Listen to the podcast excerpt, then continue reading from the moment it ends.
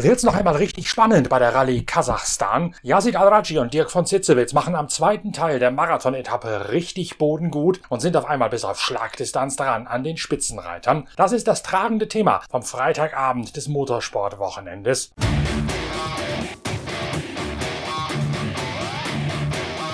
Und wir schalten gleich einmal live hinein ins Biwak in Kasachstan mit den wichtigsten O-Tönen von der heutigen langen Etappe. Zunächst aber erlaubt mir bitte schnell einen Hinweis in eigener Sache. Lest doch bitte mal schnell den Blog auf der Internetseite pitwalk.de, denn wir haben ja an diesem Wochenende Großkampftag. Wir machen nicht nur die ganzen Videos im Pitwalk Online Streaming von Pitwalk TV, wir produzieren nicht nur jeden Tag einen Pitcast mit den aktuellen Nachrichten aus der Rallye-Szene in Kasachstan und bald auch von der Sportwagen-WM aus Portimao. Nein, wir haben auch noch Redaktionsschluss für die nächste Ausgabe der Zeitschrift Pitwalk. Wir sind da gerade in den letzten Zügen und gerade heute ist ein neuer Blog online gegangen auf der Internetseite pitwalk.de, in dem ihr schon einmal lesen könnt, was euch denn auf den nächsten 180 Seiten von Deutschlands größter Motorsportzeitschrift alles so erwartet. Vom Jubiläum des Michael Schumacher über das Comeback der Gruppe C auf dem Hockenheimring, über die MotoGP, übers 24-Stunden-Rennen auf dem Nürburgring bis hin zum Porsche Comeback bei den 24 Stunden von Le Mans ist alles mit dabei, was ihr aus der weiten Welt Welt des Motorsports wissen müsst, um ein echtes Leseevent der Extraklasse zu genießen. Schaut also auf pitwalk.de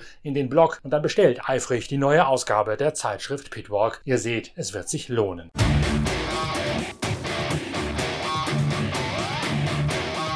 Damit zurück nach Kasachstan. Yazid Al-Raji und Dirk von Zitzewitz dominieren die heutige Etappe. Sie gewinnen überlegen vor dem bisherigen alten und neuen Spitzenreiter Mathieu Serradori in seinem Century. Und von Zitzewitz und Al-Raji nehmen Serradori dermaßen viel Zeit ab, dass der plötzlich nur noch einen Winzvorsprung von 22 Sekündchen mitbringt auf die letzten verbleibenden zwei Etappen. Al-Raji und von Zitzewitz heute drückend überlegen vor Serradori. Sebastian Halpern im Buggy aus dem X-Ray-Team auf der dritten Position. Dennis Krotov in einem Allradler von X-Raid auf Platz 4. Der Russe verdrängt damit Ronan Chabot aus Frankreich und ist jetzt der neue Fünftplatzierte hinter Matthias Ekström.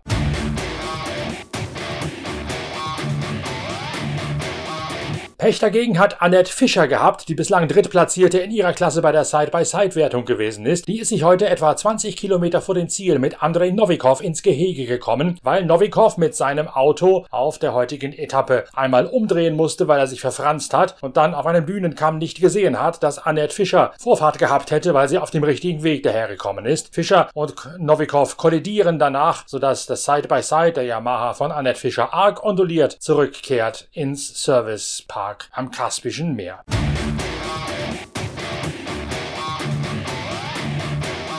Dramatische Szenen spielen sich bei den Motorrädern ab. Fast das gesamte Feld kommt nur noch auf der hinteren Felge, also ohne Mantel, ohne Schlauch und ohne Mus ins Ziel. Ross Branch ist derjenige, der die Strapazen des heutigen Tages noch am kontrolliertesten meistert. Er gewinnt zwar nicht die Etappe, diese Ehre obliegt Sam Sunderland auf seiner Werks KTM. Branch allerdings managt sein Tempo so sehr, dass er, obwohl 50 Kilometer vor dem Ende auch de facto ohne Reifen unterwegs, immer noch die Führung in der Gesamtwertung wieder übernehmen kann. Denn Matthias Walkner musste schon bei Kilometer 220 langsamer machen und 15 Kilometer vor dem Ende, als er gerade an Skyler House auf der Husqvarna vorbeigefahren ist, geht sein Reifen endgültig über den Deister. Matthias Walkner verliert deswegen den gestern eroberten Platz 1 an Ross Branch. Skyler House ebenso mit Reifen- und Moose-Problemen behaftet wie die ganze Speedbrain-Mannschaft, unter anderem auch Sebastian Bühler. Kuriose Bilder, die letztlich dafür gesorgt haben, dass es einen Führungswechsel gibt in der Motorradwertung. Matthias Walkner erklärt das ganze Dilemma. Dilemma.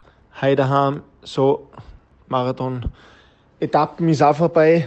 Ähm, ja, gibt ganz schön was zum Erzählen. War jetzt der längste Tag mit 540 Kilometer, glaube ich, in Summe 331 Kilometer Speziale. Ähm, es hat super gut angefangen, habe mich extrem wohl gefühlt, ähm, habe mit der Navigation auch oder bin ich auch gut zurechtgekommen. Und es waren extrem schnell Pisten wieder, leicht sandig. Und ich muss echt sagen, ich habe extrem ein gutes Gefühl mit dem Motorrad, ein extremes Vertrauen. Und ja, Kim, Kim vom Fahrerischen her echt immer besser in Schuss mit dem ganz neuen Vorwerk-Setup, was wir da jetzt haben. Ähm, das vermittelt einfach viel mehr Komfort, viel mehr Sicherheit.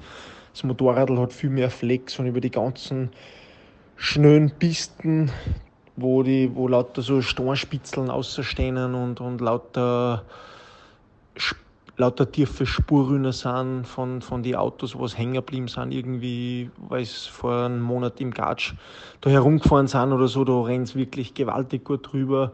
Ähm, habe heute, glaube ich, 103, 184 km/h wieder Topspeed gehabt.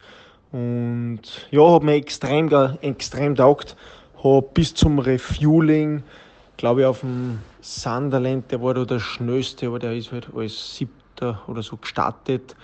Glaube ich, ein oder eineinhalb Minuten, Minuten verloren. Habe auf dem Skyler Haus habe ich 30 Sekunden aufgeholt gehabt und habe schon gemerkt, dass die Pace, was wir fahren, echt extrem gut ist und man merkt es dann auch irgendwie von, von den die Spuren. Wir sind ein paar so Kompressionen oder so bei so Soundpisten gefahren, da sind wir teilweise echt mit 110, 120 km/h 20, 30 Meter ausgesprungen. Dann haben sie äh, Straßen neu hergerichtet ein bisschen. Da sind dann links und rechts lauter so Soundwandeln, Anlieger waren, wo es halt wirklich von Wandel von außen nach außen, also von Wandel zu Wandel umfährst und das Gefühl hast, du, du strafst schon fast mit Lenker am Boden und hab schon gewusst, okay, so viel mehr ist du jetzt nicht drin, auch wenn man natürlich mit der Navigation fuhren schon immer ein bisschen, ein bisschen Zeit verliert, aber mehr wie eine knappe Sekunde pro Kilometer habe ich schon gewusst, kann keiner recht viel schneller fahren. Und genau so war es dann auch bei 140 Kilometer, habe ich glaube ich so eineinhalb Minuten verloren gehabt. Ähm, bin dann nach dem Refueling, hat sie, ist, ist ein bisschen härter geworden, die Pisten, ein bisschen schneller und habe mich dann ja auch extrem gut gefühlt, bin besser reingekommen mit der Navigation, habe dann gemerkt, dass ich auf dem Skyler Haus ein bisschen mehr Zeit gut mache, habe seinen Staub schon mehr und mehr gesehen, bis auf einmal ich ganz, ja, was einen komischen Geruch wahrgenommen habe, nicht mir nicht sicher war, ist mein Motorrad ist, ist irgendeine Ölfabrik in der Nähe, keine Ahnung, oder irgendeine Pumpanlage oder, oder so ein bisschen komisch, bis ich dann bei Kilometer 220 gesehen habe, dass das Keiler Haus langsam gefahren ist und habe gesehen, dass sein Hinterradl, beziehungsweise das, das Muster, der, der Vollgummi, was da im Reifen drin ist, fangen sie einfach an, wenn er fangen sie einfach zum Auflösen an, wenn er zu viel Temperatur kriegt und weil einfach die Etappen so schnell war und mit der gestrigen Etappe noch, das hat das Mus einfach oder der spricht der Reifen nicht ausgehalten. Hab dann versucht ein bisschen zu dosieren bei den ganz schnellen Sachen, aber auch nicht zu viel, weil ich mir gedacht, ja, so viel ändert das jetzt auch nicht und es ist sowieso schon, schon spät. Es ist dann zum Glück die Strecken ein bisschen langsamer geworden. Hab dann bei Kilometer 300 echt auch ein paar schwere Navigationsgeschichten echt super gut bewältigt und habe schon gewusst, okay, das wird ein mega, mega geiler Tag und jetzt darf ich ja keinen Chance mehr bauen und dann bei Kilometer 312, ich habe mir es extra markiert auch noch, dass ich aufpasse, habe dann wahrscheinlich fast zu viel dosiert und habe einfach ja, 50 Meter vor der richtigen Piste, die was rechts weggegangen ist, eine andere halt noch gesehen, bin dann zwei Abbogen, der Cup hat in etwa passt, also die Richtung und dann habe ich schon gemerkt, ah, jetzt stimmt es nicht mehr, wollte dann von der rechten Pisten auf die linke umwechseln. War, es war aber ziemlich sandig und hügelig, also man hat nicht recht weit herumgesehen und bin dann immer mehr ins Verderben eingefahren und habe mich, glaube ich, in Summe, bin ich, glaube ich, zwölf Kilometer in der Weltgeschichte herumcruised und die ist 15 Kilometer vor Schluss. Habe da dann echt nochmal richtig viel Zeit verloren. Ähm, ich bin schwer davon überzeugt, dass ich um einen Tagessieg mit kämpfen hätte können, obwohl ich vorhin weggefahren bin. Aber ja, hilft jetzt nicht, war echt ein, ein Scheißtag. Die eine Noten hat es mir, hat's mir angetan. Ähm, habe gemerkt zum Schluss, dass, oder war dann echt froh, dass ich einfach ins Ziel noch gekommen bin, weil, wie es am Video schon seht, hat sich mein Mus 20 Kilometer vor Schluss auch zum Auflösen angefangen und war froh, dass ich dann echt einfach ins Ziel gekommen bin. Dann 200 Kilometer auf der Straßenverbindungsetappen, wo es jetzt auch nicht so ohne war. Der Ross Branch ist nur mehr auf der Föhn gefahren, weil den sein Mus und Reifen hat sich auch aufgelöst. Und ja, das Gute können wir mitnehmen ist, dass ich mich echt super wohlfühle, dass ich fit bin und das Tempo, glaube ich, richtig, richtig gut ist.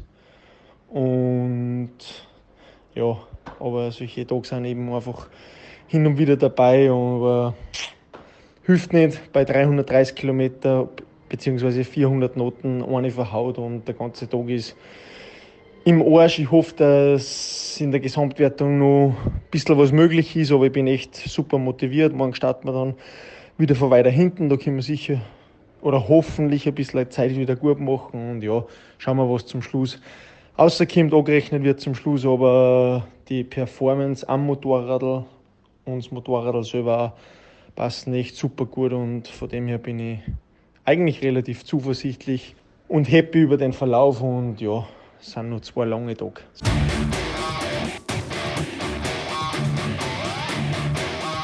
So viel unser schnelles Update von dem zweiten Teil der Marathon-Etappe bei der Rallye Kasachstan. Jetzt schaut noch mal schnell auf die Internetseite pitwalk.de und lest dort den Blog mit allem Wissenswerten zur nächsten Ausgabe der Zeitschrift Pitwalk. Dann werdet ihr sehen, es wird sich lohnen, das neue Heft zu bestellen. Viel Spaß beim Lesen. Wir hören uns schon bald wieder und sehen uns schon bald wieder mit den nächsten Produktionen von Pitcast oder Pitwalk TV. Bis dahin tschüss, danke fürs Reinhören, euer Norbert Okenga.